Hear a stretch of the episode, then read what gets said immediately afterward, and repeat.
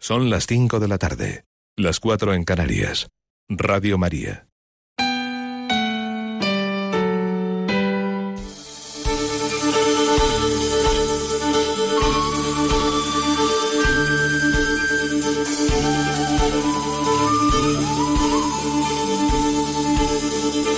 Comienza Psicología y Familia, un programa coordinado por el Instituto Juan Pablo II.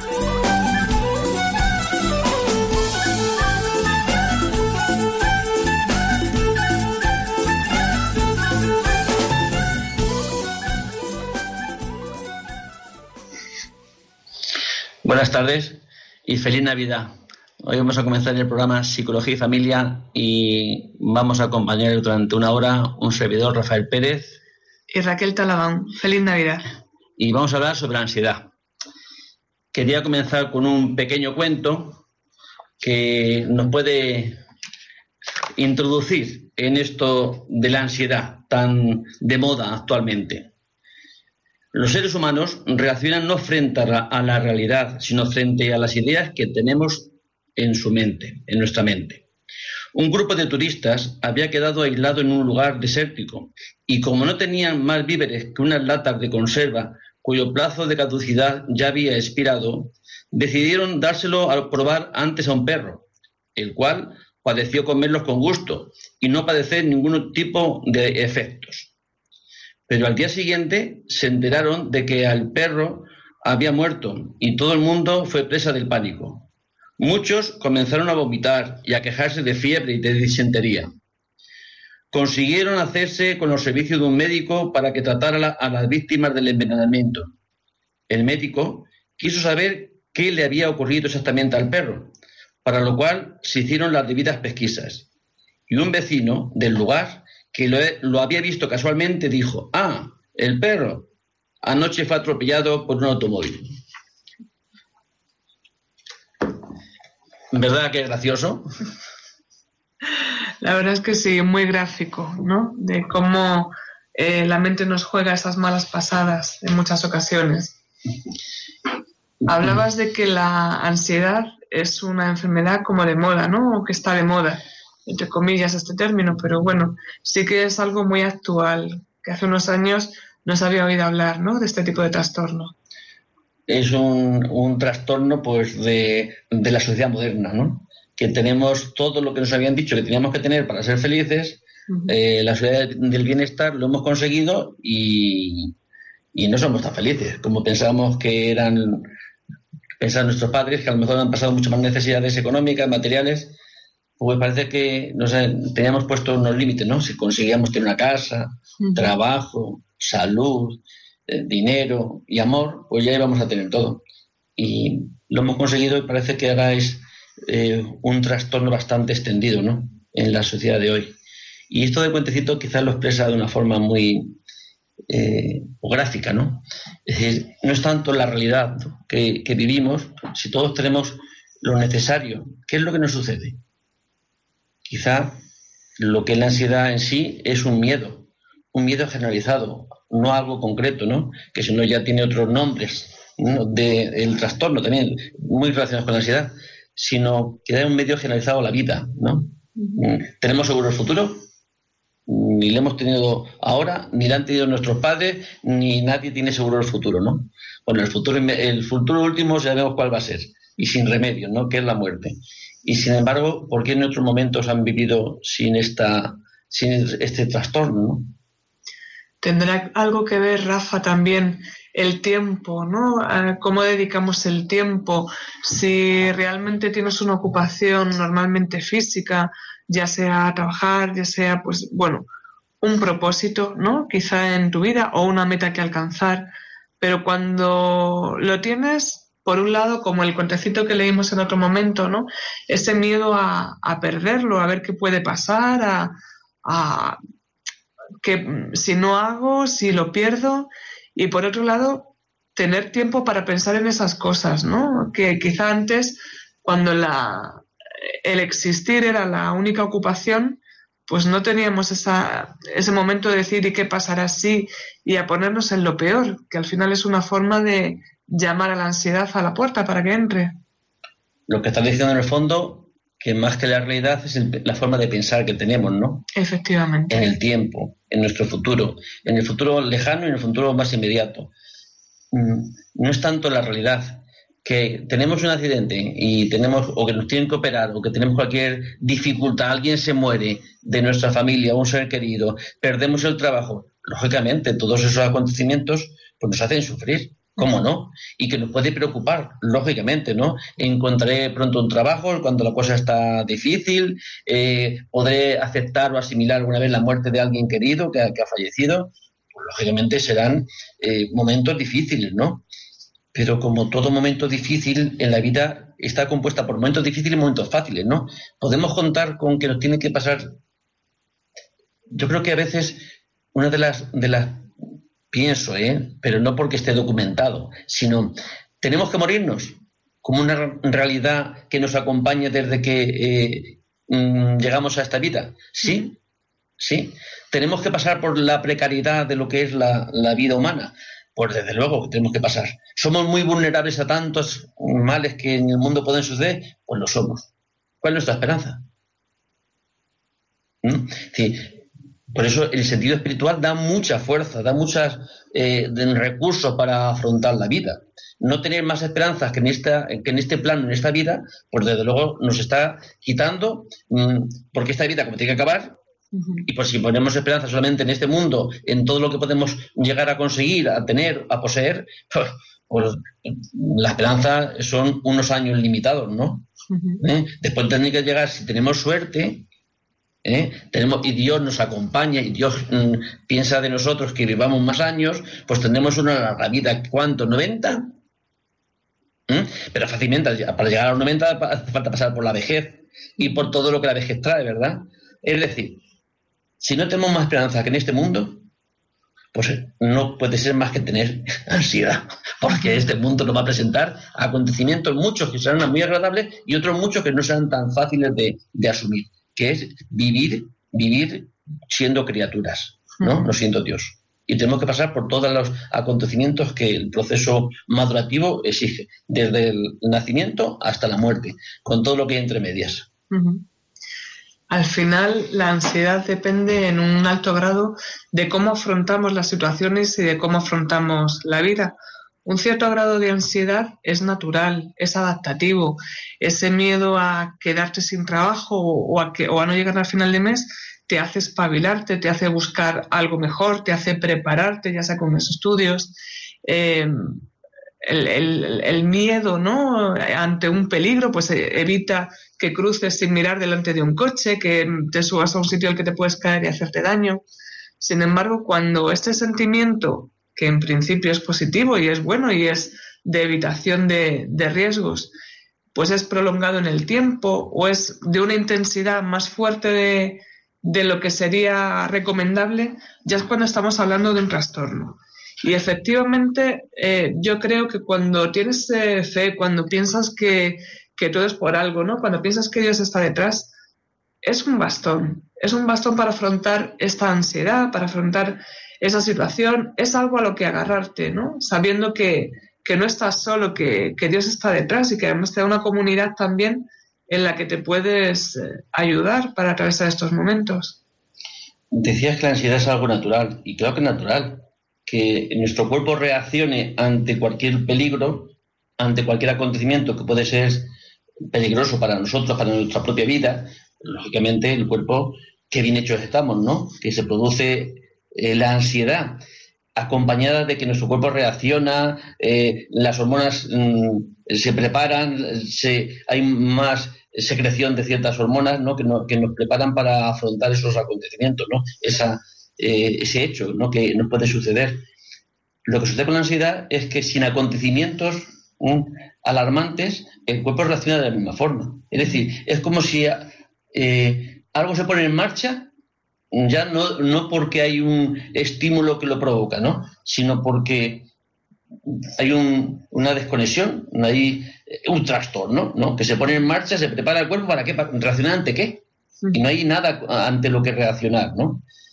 Que es por la causa por la que se produce, eh, se llama trastorno, ¿no? Porque el cuerpo se prepara para nada. Entonces, hay una serie de síntomas que es normal que cuando viene, si viniera un perro grande ladrando y con la boca espumeante, pues propiamente eh, propio del cuerpo reaccionar, ¿verdad? De la persona, y subirse a un árbol, salir corriendo o defenderse, ¿no? Y para eso hace falta que el cuerpo esté con los músculos tensados, que el corazón eh, em, mande más sangre a los, a los músculos, es decir, hay una preparación física y natural.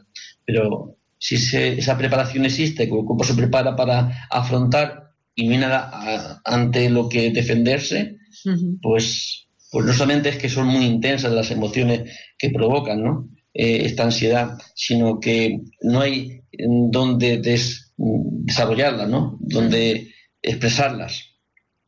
Lo cual puede provocar además el efecto contrario de la adaptación de la ansiedad, que es quedarse paralizado por ese miedo excesivo, por esa eh, alteración hormonal, de reacciones del cuerpo, todo, ¿no? Al final uno no reacciona y también se debe mucho a cómo afrontas esa situación, cómo lo piensas, si piensas que estás capacitado para hacerlo o no. Y luego tienes la opción de decir, bueno, puedo superarlo o bueno, me falta esto, voy a, voy a proveerme de las armas que, que necesito para afrontar esta situación o no. Quedarte simplemente pensando en no puedo, no puedo, esto esto que me va a pasar o esto es, terrible y quedarse sin hacer nada, ¿no? Ese solamente yo creo que sabe eh, lo que hace sufrir la ansiedad a quien la padece. Hay muchos aspectos, ¿no? Hay el trastorno de estrés postraumático después de haber tenido una experiencia difícil, ¿no? Eh, lo que, las secuelas que deja, ¿no? Eh, mm, ante una situación que una persona haya sufrido de ataque de pánico. Eh, solamente el poder pensar que puede ocurrirlo otra vez es miedo al miedo. Es decir, es ya miedo a ese, a, ese, hecho que ya experimenté que me pueda volver a suceder esa alteración de nuestro cuerpo, ese temor a que eh, vas al médico mm, porque eh, mm, tengo dolor de musculares o porque me duele el estómago, porque me duele no sé qué parte del corazón, con miedo a que pueda ser un ataque, el médico, el hospital, te manda al hospital, te hace las pruebas, no tienen nada. Es ansiedad. Es decir, que ahí eh, eso provoca un temor a que mm, algo biológico está pasando, ¿no?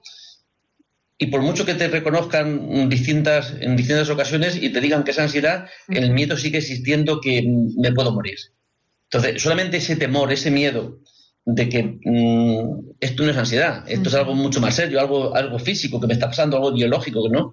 Pues hace que se viva con ese temor cada vez más fuerte y que sea para el que lo sufre, para que lo sufre pues eso, insufrible, ¿no? Un, sufrimiento bien grande el pasar por ese, ese, ese proceso. Además, hemos hablado en algunas ocasiones del estigma de la enfermedad mental y parece que es más justificable el decir, bueno, me está dando un infarto o tengo cáncer de estómago, por eso tengo una diarrea enorme, o me está pasando algo, ¿no? Es mucho más fácil en la sociedad en la que vivimos decir eso a tengo un trastorno de ansiedad o me estoy provocando todo esto pues con mis nervios.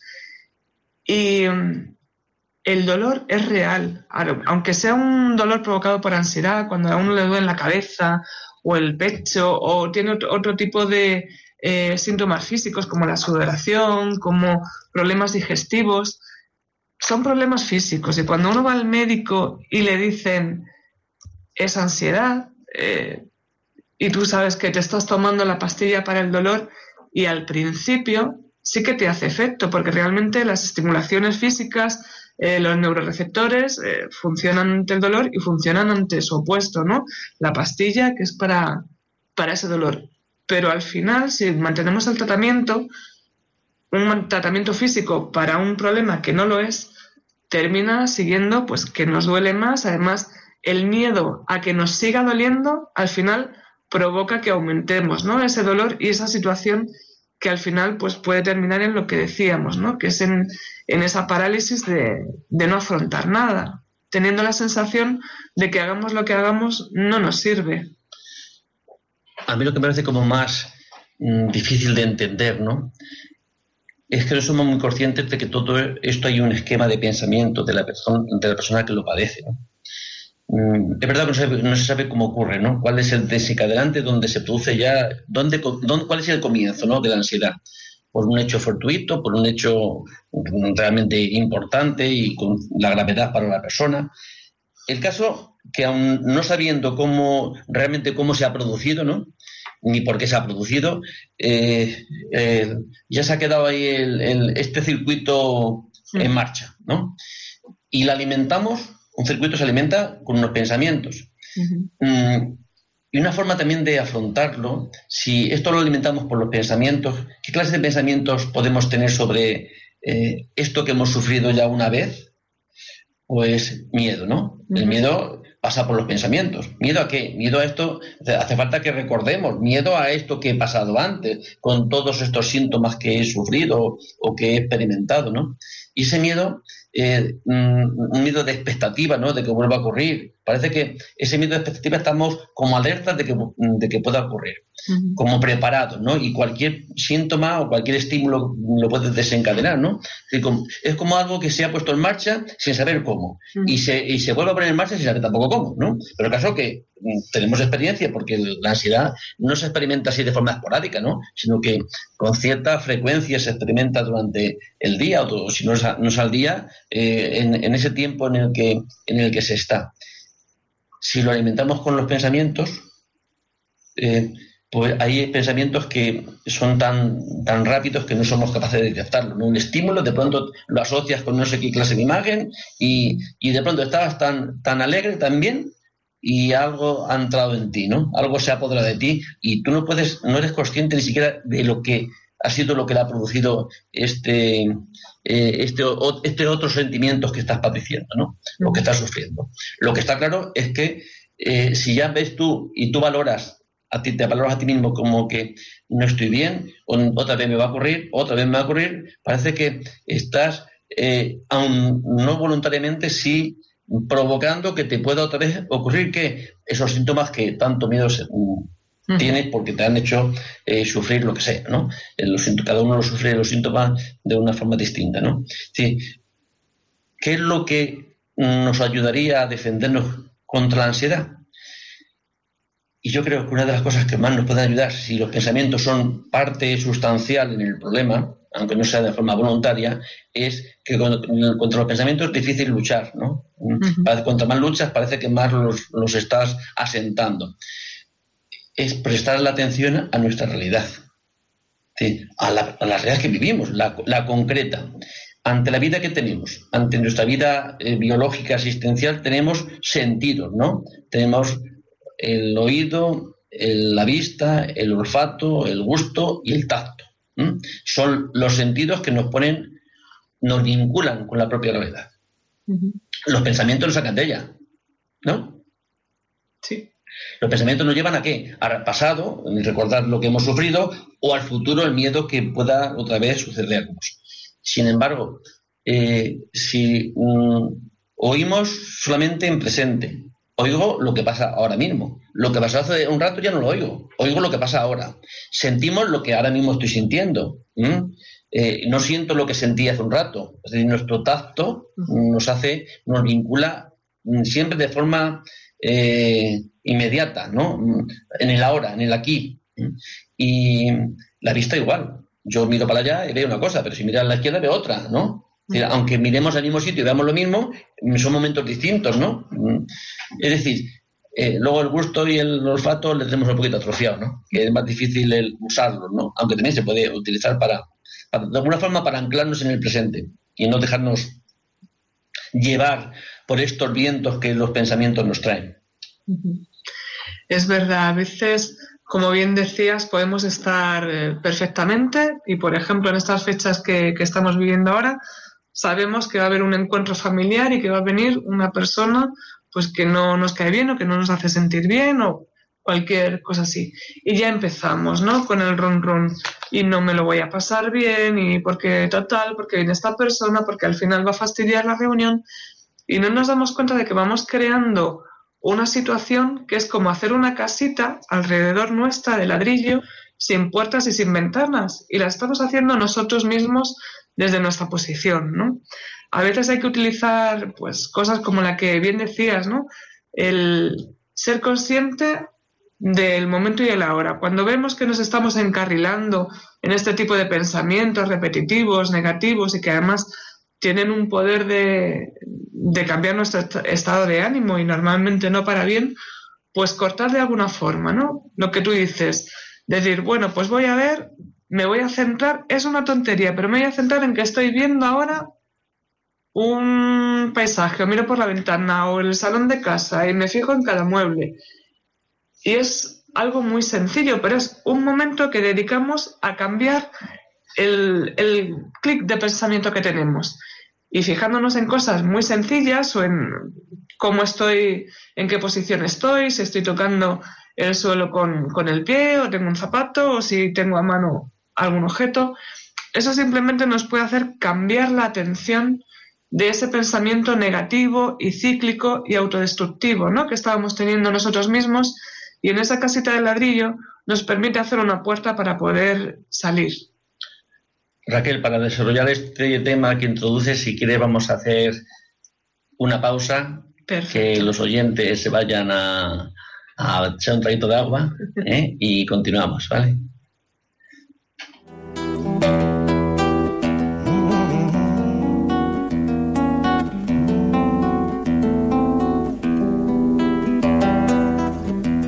Duro, intenso y precario, se enfrentaba cada día al oleaje en el trabajo y una mañana la cobardía lo paralizó en la puerta y no entró a la oficina.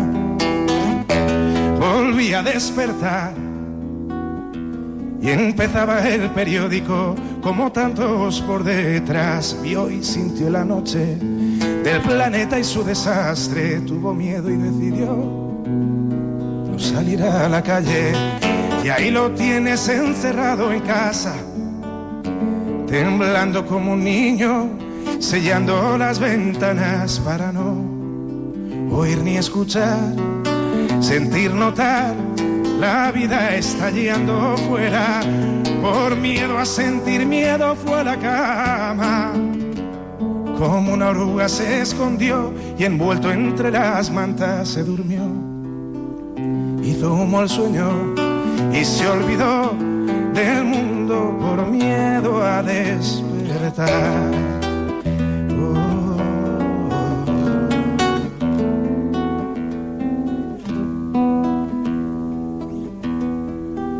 sigue dormido. Pasaron los inviernos y aún sigue escondido, esperando que tu abrazo le inocule la vacuna elimine el virus del miedo y su locura.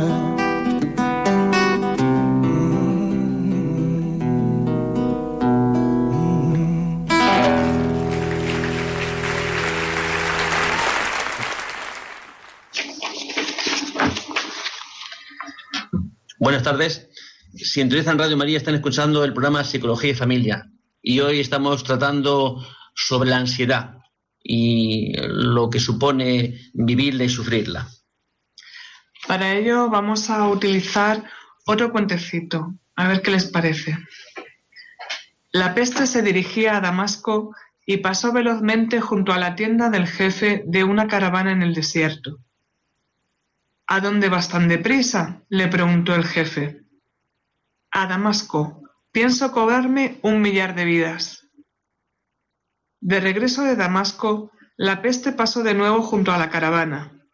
Entonces le dijo el jefe, Ya sé que te has cobrado cincuenta mil vidas, no el millar que me habías dicho. No, le respondió la peste, yo solo me he cobrado mil vidas. El resto se las ha llevado el miedo. Qué interesante, ¿no? Qué, idea. Dicen que el miedo es quizá el arma más fuerte, porque a veces no hace falta ni apretar un botón ni hacer nada, solamente dejarlo actuar. Sí, porque el miedo cuando es adaptativo, viene ayuda nuestra, ¿no? Nos hace defender nuestra propia vida. Pero cuando se instala en nosotros como un mecanismo mm, que no funciona en su punto, pues ocasiona a nosotros el sufrir por lo que no ha pasado. El sufrir por lo que creo que me va a pasar mañana. Dice Jesucristo en el sermón de la montaña final, cuando acaba, bastante tiene cada día con su propio mal. A mí esa frase me ayuda mucho porque eh, lo que viene a decir es que vivamos el presente, que ya el mañana traerá lo suyo, que, que, tenemos bastante con hoy, ¿no? Para responder a lo que la vida nos presenta. ¿Quién puede cargar con los sufrimientos de hoy, de ayer, de antes de ayer, del, pasado? Llevamos como una especie de ristra, ¿no? De ristra de, de, los problemas, de los sufrimientos, sin haberlos asimilado, ¿no? Y seguimos sufriendo por lo que nos pasó, una injusticia que se cometió con nosotros cuando teníamos siete años. ¿Quién puede cargar con tanto, con tanto mal, no? Bastante tiene que haber con su propio mal. Y lo demás, ¿qué queda, qué queda? Sino perdonar, aceptar, o pedir perdón, si ha sido el sufrimiento causado por nuestros propios actos, ¿no? Pero es imposible poder vivir con, un saco a la espalda llevando todos los males ocurridos en nuestra existencia, ¿no? Y es lo que tanta, a tanta gente ocurre, le pasa, ¿no? Que si la vida ya de por sí tiene sus dificultades, el día a día, no, no la vida vista, porque nosotros vivimos, el ser humano vive al día, no vive... Eh, acumulamos historia, ¿verdad? Con nuestra memoria, con nuestro entendimiento. Pero es cada día donde tenemos que dar respuesta, ¿no? Y sanar y perdonar. Hay una cosa que nos queda también que nos produce y tiene que ver también con la ansiedad, ¿no? Con el miedo, que los rencores acumulados, ¿no? De las injusticias que se han hecho con nosotros, que, si no la podemos remediar, no nos podemos justificar, pues ¿qué sucede? Que, que crea nosotros rencor hacia las personas que lo hayan producido, ¿no? Sí, precisamente a raíz de, esto y de lo que hablábamos antes, es un tiempo, el, no ya solo el siglo XXI que estamos viviendo, ¿no? que también, sino es un tiempo el que estamos viviendo, el de la Navidad, que, en el que se vive con mucha ansiedad. Eh, hay muchas expectativas familiares, ¿no? de diversión, de que parece que todo tiene que, ir bien. Y esto al final eh, se va quedando en nuestro corazón precisamente por lo que tú decías, por esa caja de almacenar y además qué bien se nos da almacenar las cosas negativas. El rencor y el enfado del hermano con el que hemos discutido, del tío que no trató bien al abuelo el día aquel que, total, que tenemos tantas cosas ahí y parece que ya cuando empieza noviembre y empiezan a poner los turrones y los adornos en algunos sitios, hay gente que ya empieza a temblar, ¿no? Esperando teniendo la expectativa de qué va a ocurrir. Y siempre nos ponemos en lo negativo, en vez de decir voy a cambiar esta situación. No, a ver cómo sobrevivo. La verdad es que hemos asociado la Navidad a muchos eh, amores románticos, ¿no? reales también, ¿no? Eh, es el tiempo donde más de menos se echa a los que han partido, han muerto y ahora parece que se hace como más sensible ¿no? la falta de, las personas. Si están fuera de la, del lugar donde se vive, hijos que están en trabajo fuera, parece que son momentos donde hemos asociado eh, el compartir, el vivir, ¿no? Y está bien, pero quizás eso no es la Navidad, la Navidad es algo más profundo, ¿no? Que eh, quizá querido resaltar con, con, eh, con acciones, ¿no? Con hechos, con sentimientos. Está bien, pero quizás más profundo, ¿no? Que, que los sentimientos, que, todo esto que está bien, reunirse la familia está bien, claro que está bien, y es estupendísimo. Y ojalá no fuera solamente Navidad, ¿no? Si tuviéramos más ocasiones de podernos reunir y echar en falta a los que han fallecido, ¿cómo nos vas a echar en falta a los que han fallecido? Lógicamente, esa pérdida está, y parece que esto es, es que hemos asociado, ¿no? A unos sentimientos, eh, estos sentimientos que, están, que son, son propios de la persona, ¿no? Pero la Navidad no, no es eso solo, ni mucho menos, es algo más profundo, ¿no? Que es poder, poder celebrar, ¿no? Mm. Yo para aplicárselo a mis nietos que cenamos juntos, pues a veces pienso, ¿cómo le podemos, cómo le, podemos hacer llegar lo que es la Navidad, ¿no? Lo que mm. estamos celebrando, ¿no?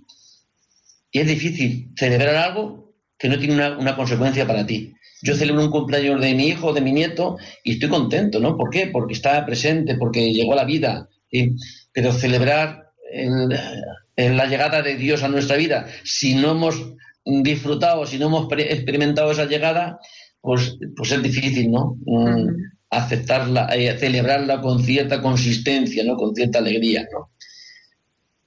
Eso, eso es lo que nos perdemos, ¿no? No, haber, no habernos realmente experimentado ¿no? que Dios está con nosotros, que está cerca, que, es algo no que está en el cielo, sino que está presente en la vida mm, personal, ¿no? Y que sigue actuando. ¿Cómo podemos celebrar si eso no lo conocemos? ¿Mm? ¿Cómo podemos vivir una vida insegura que es, ¿no? Porque tenemos que morirnos, eh, vivirlas con seguridad. Pues solamente en la esperanza, en la certeza de, esta vida nueva, de esta vida eterna, de este, de este paraíso prometido, de esta salvación ¿no? que, nos ha eh, prometido el Señor, ¿no? Como promesa de Dios, una promesa que se cumple. Si eso no lo tenemos, pues, pues, no queda más remedio que vivir con temor. ¿A qué? Pues a lo que tiene. Eh, ¿Miedo a qué? Miedo a lo que me tiene que pasar. ¿Y qué me tiene que pasar? Pues si tengo suerte, tendré que pasar por, por la vejez, por la enfermedad y por último por la muerte. Ese es, ese es el destino de todo ser humano, ¿no? El que, el que cumple todas sus etapas, ¿no? No el que se queda por, ninguna de ellos. ¿Eso es una realidad nuestra? Es una realidad nuestra. ¿Se puede vivir mientras no lleguemos a, estas dificultades? ¿Se puede vivir con alegría, con plenitud? Pues se puede vivir con la limitación propia que nos acompaña, siempre. ¿Eh? Pero con esa esperanza pues, nos ayuda mucho más. Por eso ser cristiano pues es una ganga, es una suerte, es, un, es, una suerte, pero no por, no por el hecho de llamarte cristiano porque fuiste bautizado, sino por vivir con esta esperanza, con esta, eh, con esta certeza, ¿no? Dice, hoy vivimos en la fe, no vivimos en la visión, pero esta fe es una garantía de aquello que esperamos, ¿no? Y, si es una garantía, pues, pues es como anticipar, ¿no? Anticipar la visión de, este Dios. ¿Nos ayudará? Pues, lógicamente nos ayuda. Todo lo que creemos nos ayuda. Y lo que, no y lo que creemos también que va a suceder, que son estas, estas expectativas, esos temores, estos miedos, pues claro que, eh, que al creerlo, porque en el fondo hay alguien que no pueda creer, Aquí de lo que se trata es en qué crees. Porque todos creemos, todos somos creyentes, todos. Unos podemos llamarnos cristianos, otros creemos que está en el éxito, en el, prestigio, en el ser, en el llegar a tener. Entonces ponen todas sus esperanzas en todo ello, pero también creen en tener una familia y poner, en, endiosar a la familia, endiosar el trabajo, endiosar, endiosarse uno mismo. Bueno, todo el mundo creemos que podemos llegar a tener de plena llegando a tener o a conseguir qué, ¿no? Pero en el fondo, mm, todos creemos en algo, ¿no? Ahora, de lo que se trata es creer en el Dios eh, único y verdadero o creer en otros dioses, en otros, eh, ser idólatras, ¿no? Ante mm, decir Dios a lo que no es Dios, ¿no? O recibir la vida mm, o el bienestar o la plenitud ante lo que no la puede dar, ¿no? Que es que la salud, que la juventud, todo eso es pasajero, es inestable, no tiene una, no tiene una, eh, no es un, apoyo que sea perenne, ¿no? Que es lo que todos necesitamos, ¿no? Sí, lo que pasa es que cuando alguien nos pregunta ahora cómo vas a pasar las fiestas, ¿no? Que a veces olvidamos que estamos celebrando la Navidad y parece que estamos celebrando una fiesta cualquiera. Felices fiestas. Y cuando te dicen, ¿qué tal estás pasando las fiestas? ¿No? ¿O cómo os habéis organizado? Pues nadie espera que le contestes, pues mira, me acabo de confesar para vivir la Navidad como creo que tengo que hacerlo, o estoy leyendo más el Evangelio para conocer a ese Jesús que viene, ¿no? O, hacer un momento de, del nacimiento, ¿no? Hacerlo un poquito más, más posible. Parece que todo el mundo te pregunta, pues, ¿vas a cenar en casa de tus padres, de tus suegros, o vienen a tu casa, ya tienen los regalos? Y al final nos quedamos en ese tipo de, de cosas materiales y que al no cumplir esas expectativas de las que hablábamos es lo que nos hace estar nerviosos, intranquilos y perder la atención quizá de lo que deberíamos eh, centrarnos, ¿no? Nuestro pensamiento. Hay una cosa que todos hacemos. Eh, todos tenemos nuestras, nuestros ritos, ¿no? Todos, todos.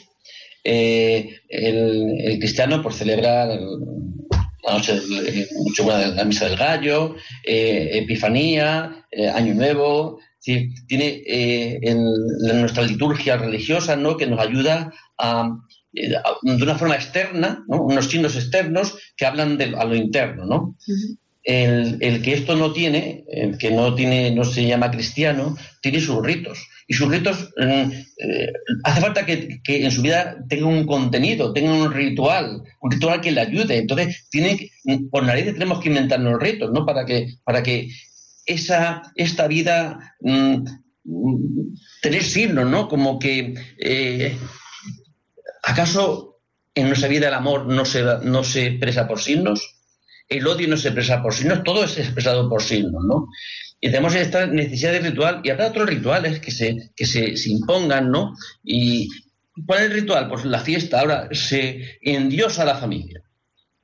Está bien querer a la, familia, vamos, estupendísimamente, es que es algo bien importante, pero no endiosarla, ¿no? La vida no te viene, te viene de Dios y te viene una familia, es verdad, y hay que cuidarla. Pero cuando queremos endiosar, cuando queremos pedir eh, hacer eh, significar con signos que no tienen, no pueden tener ese contenido trascendente, ¿no? Porque en el fondo es, eh, el ritual es un contenido trascendente, ¿no? Que nos, nos comunica, ¿no? Con, la trascendencia, con Dios.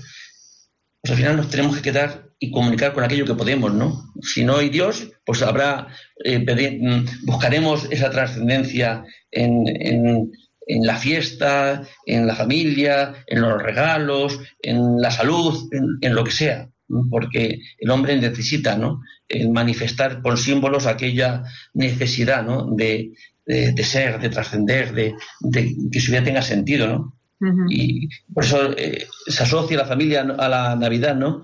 Estos sentimientos, ¿no? De, que son sentimientos humanos y, que son que son preciosos y, necesarios, ¿no? Que, es lo que nos hace ser humano, ¿no? Pero los hacemos una especie de sublimar, ¿no? Sublimar estos, estos signos, ¿no? Y bueno, pues cada uno hacemos lo que, cada uno hace lo que puede a la hora de poder vivir con el mayor sentido, ¿no? Pero esto que tú decías antes del descanso, ¿no? Eh, mm,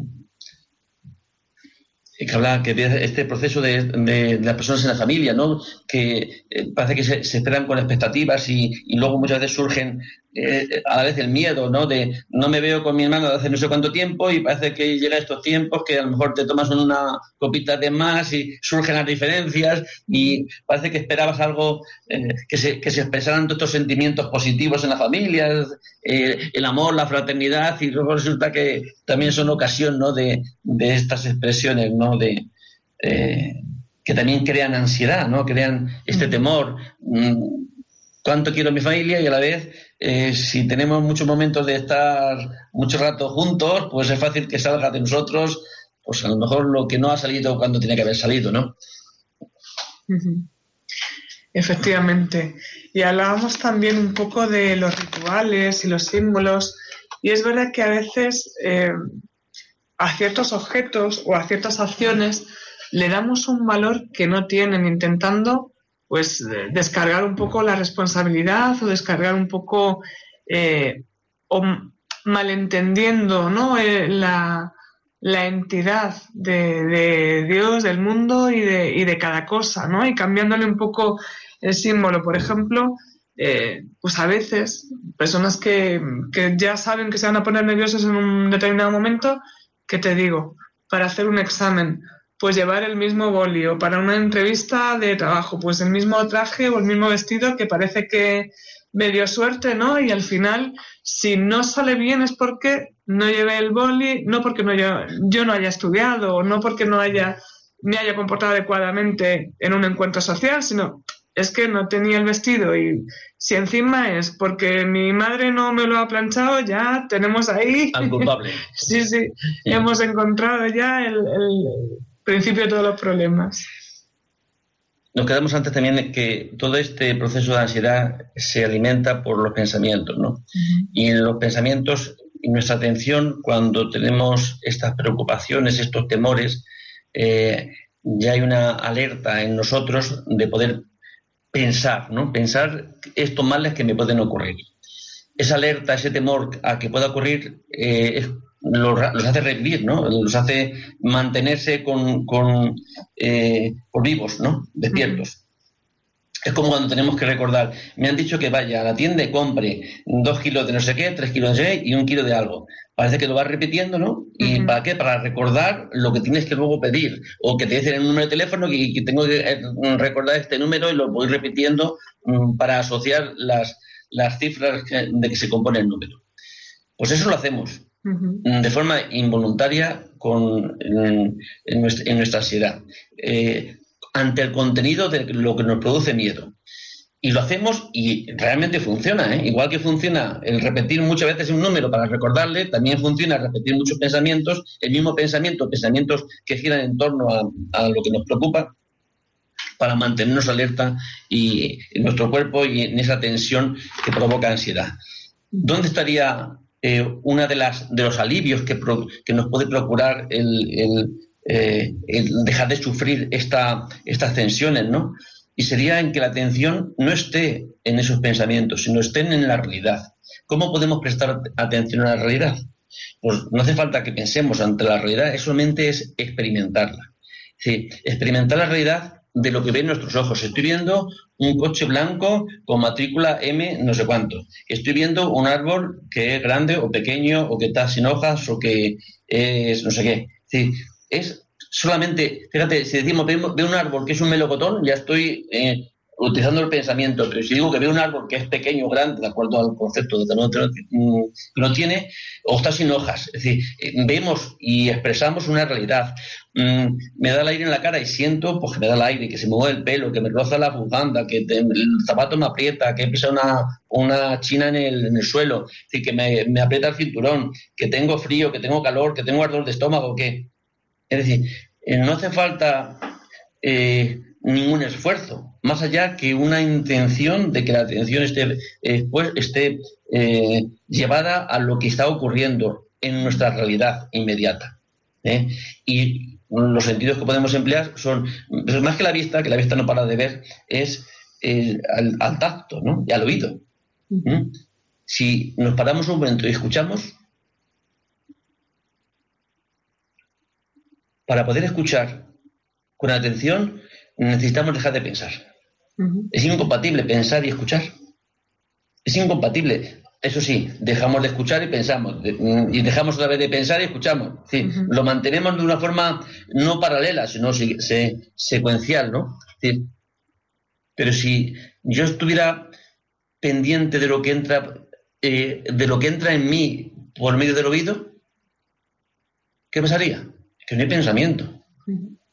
Mm, es como si me vinculo a la realidad concreta del aquí y del ahora. Y ahora pasa un coche, y ahora soy una voz, y era alguien del vecino que mete ruido, o el tic-tac del reloj, o una música, o el ventilador. Solamente el escuchar me protege de esos pensamientos.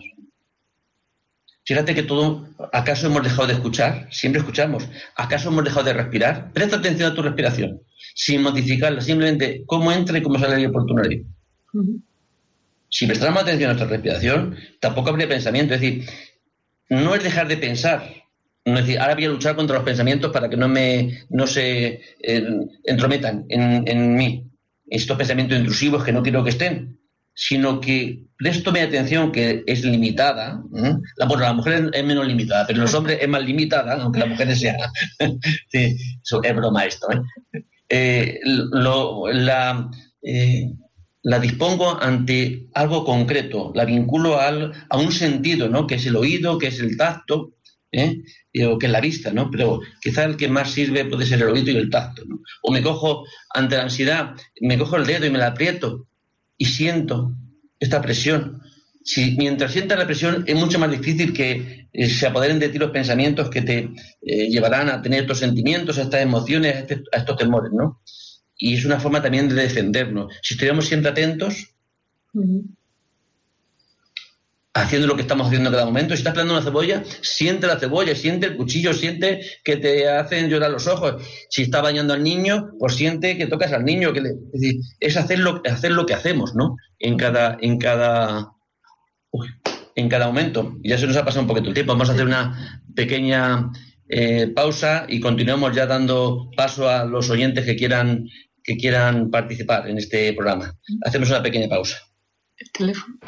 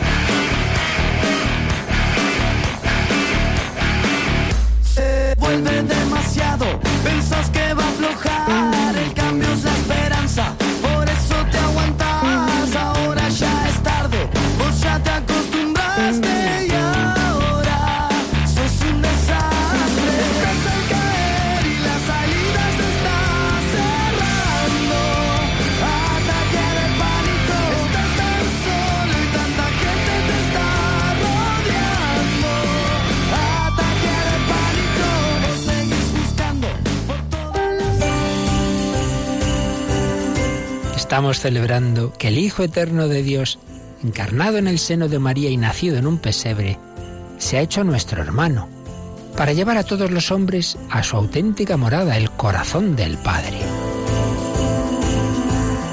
Vayamos pues todos a Belén y ayudemos a los hombres que no conocen a Jesús a encontrar el camino al portal.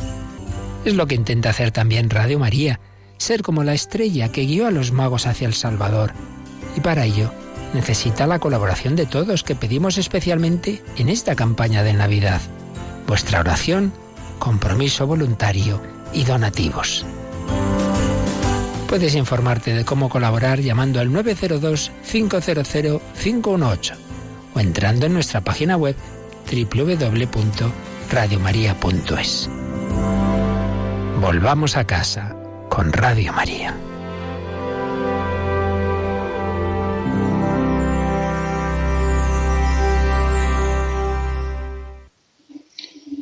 Buenas tardes, sintonizan Radio María y están escuchando el programa Psicología y Familia. Antes se me olvidó dar el teléfono, si quieren llamar, que es el 91 153 8550. Sobre esta invitación que, eh, que nos hace Radio María, ante poder ser también instrumento ¿no? para llevar un, este anuncio, ¿no? esta buena noticia a todos los hombres, pues es verdad que es un regalo que Dios se nos da gratis, ¿no? Mm. Pero es verdad que eh, dice en la escritura que a Jesús le seguían muchas mujeres, que le ayudaban con sus bienes. ¿Quién, eh, ¿Quién, daba el mensaje? El mismo Jesús, ¿no? Pero ¿quién ayudaba y procuraba que Jesús pudiera ir de un sitio a otro? Pues también nuestros bienes materiales. Algunas veces la única forma de amar que tenemos es hacer que llegue al otro una esperanza, la salvación. Yo lo que he conocido ya con mis años es que lo que merece la pena, lo que dura para siempre es amar, es amar. Y Radio María, pues como un medio que necesita unas estructuras, unos, eh, algo material, también espiritual, ¿no? que también por eso es esta urgencia ¿no? de, de, rezar, de pedir la oración. Y también para nosotros una forma de participar en la buena noticia, en la evangelización, es poder también ayudar a Radio María con nuestros donativos. Vamos a, hablar con Silvia, que nos llama de Madrid. Buenas tardes, Silvia. Hola, buenas tardes. Eh, buenas tardes. ¿Me oyen bien? Sí, Perfectamente. Sí, pues mire, eh, es la primera vez que escucho el programa y me está gustando, aunque llevo escuchando Radio María ya de hace unos meses. Mi pregunta era mm, que siempre eh, me ha, tengo 58 años, pero siempre me ha producido mucha ansiedad ir al médico, siempre. Y, mm, bueno, de pequeña más, después eh, con los años pues a veces lo he superado, pero es una tónica que tengo siempre en mi vida. Y, y me gustaría, soy creyente, claro, y me gustaría mm, cómo superarlo. Ahora mismo, hace cinco años que no voy al ginecólogo a revisión y me encuentro incapaz casi de, de llamar. O sea, sé que lo haré y si mi hermana me ayuda lo haré, pero casi me encuentro incapaz porque siempre pienso que me, que me van a decir que tengo algo y, y, en contrapartida la verdad es que siempre he tenido muy buena salud. Entonces no sé, no sé si es algo que tengo desde pequeña o qué. Nada más, muchas gracias. Gracias Silvia por esta este comentario que nos haces. Fíjate que dices, ella tiene 58 años y tiene miedo de ir al médico por lo que te puedo decir. A veces lo que más nos esclaviza son nuestras propias creencias. No es la realidad, ¿eh? es la creencia. Es eh, la creencia que se convierte para nosotros en una realidad, ¿eh? como barrotes que no podemos defendernos ante ella.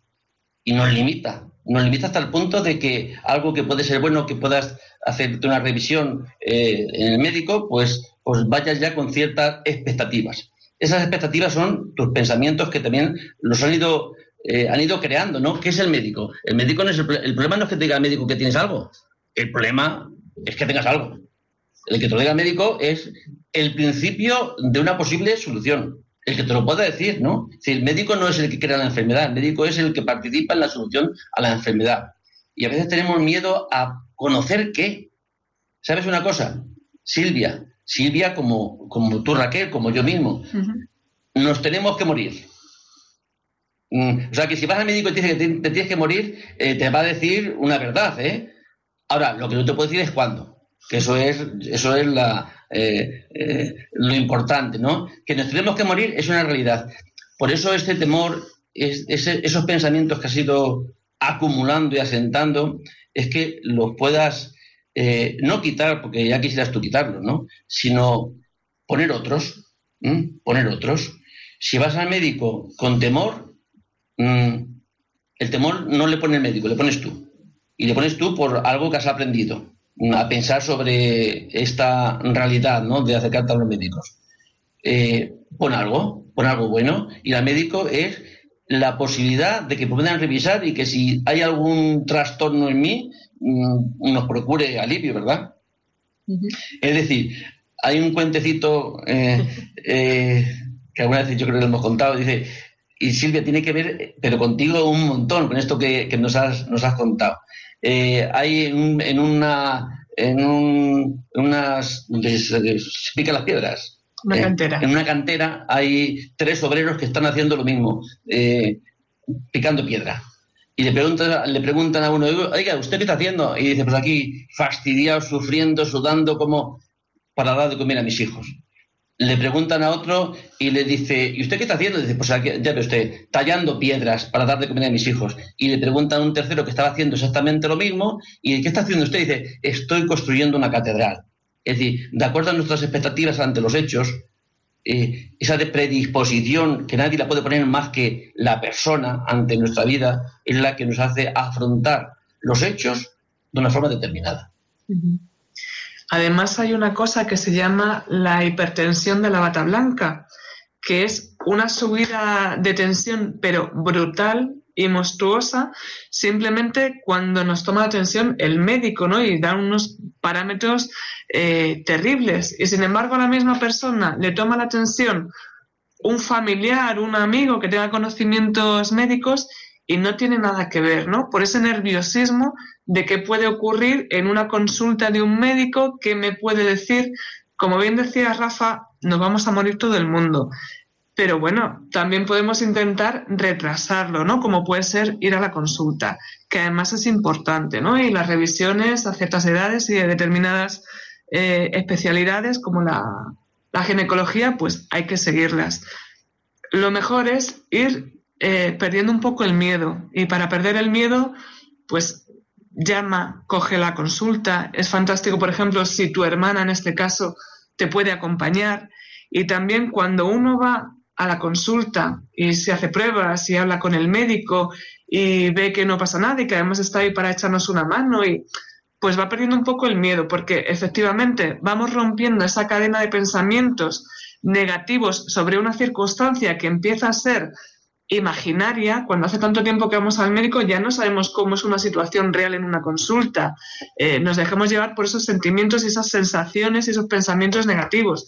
pues cuando vas al médico y vuelves a ir y ves que no pasa nada y que es una persona que te cuenta y que además te trata y te mm, es educado y te dice y te pasa, pues vas perdiendo un poquito el miedo, ¿no? Y cuando tienes la revisión y mm, vuelves a la siguiente, pues te acuerdas de que no ha pasado nada. Si han pasado muchos años, pues ya no te acuerdas y tú empiezas a pensar todo en, lo malo que puede ser, ¿no? Es una idea. Y mientras tanto, también hay algo que podemos hacer ante estos miedos, en principio infundados, ¿no? Eh, porque el médico te puede decir algo. Mm, es que con tomas un ratito sentada en casa, eh, eh, te pones en contacto contigo misma, es decir, sientes tus pies, de los pies vas sintiendo tus piernas, sientes tu peso, sientes si tienes frío, si tienes calor, te das cuenta de cómo entra y sale por tu nariz. Simplemente es hacerte consciente, no relajarte, sino simplemente hacerte consciente del presente. el presente que eres tú, tú misma y lo que te rodea. Si hay ruido, qué ruidos suenan. Y una vez que estés ya mm, eh, consciente de ti y de tu realidad, pues es imaginarte eh, estos, eh, esta situación que temes, ¿no? que te provoca ansiedad, que es ir a la consulta de médico, pues te imaginas. Te imaginas que vas a ir al médico y haces todo este encuadre que sería dónde está el médico, si está en la primera planta, si es de día, si entra sol, te, imaginas que vas, si es, si le conoces al médico, es una doctora, eh, todo lo que te va a decir, cómo te vas a poner, si te vas a, sentar en la camilla, todo el proceso que tanto temes, lo, antes lo revives en la imaginación. Es es como enfrentarte a algo que temes, no en vivo, sino en la imaginación. ¿Cuántas veces? Pues a lo mejor el primer día que lo haces, pues tienes cierta agitación. El segundo lo harás menos y el tercero fácilmente no. Y cuando llegues a la realidad, verás que no tiene, mm, bueno, las molestias propias de tener que descubrirte, de tener que decir a alguien, pues hablar de ti, ¿no? Pero le has quitado ese, eh, esa punta, ¿no? Eso, eso que, eso que le has puesto sin saber cómo lo has hecho, ¿no? Eh, mediante tu vida, el temor a, a, esta realidad. Esto lo podemos hacer en, estos miedos infundados que tenemos a ciertos aspectos de nuestra vida, ¿no?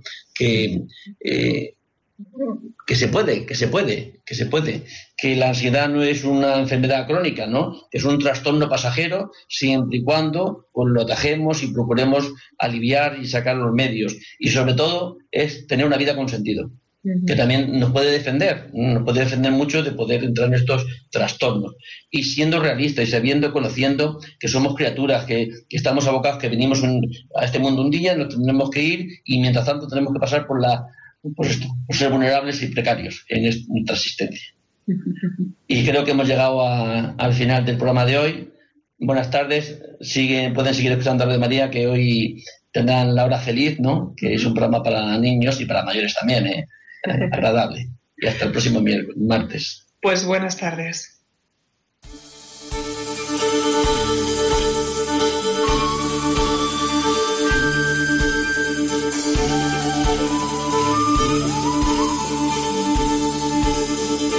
Y así concluye Psicología y Familia, un programa coordinado por el Instituto Juan Pablo II.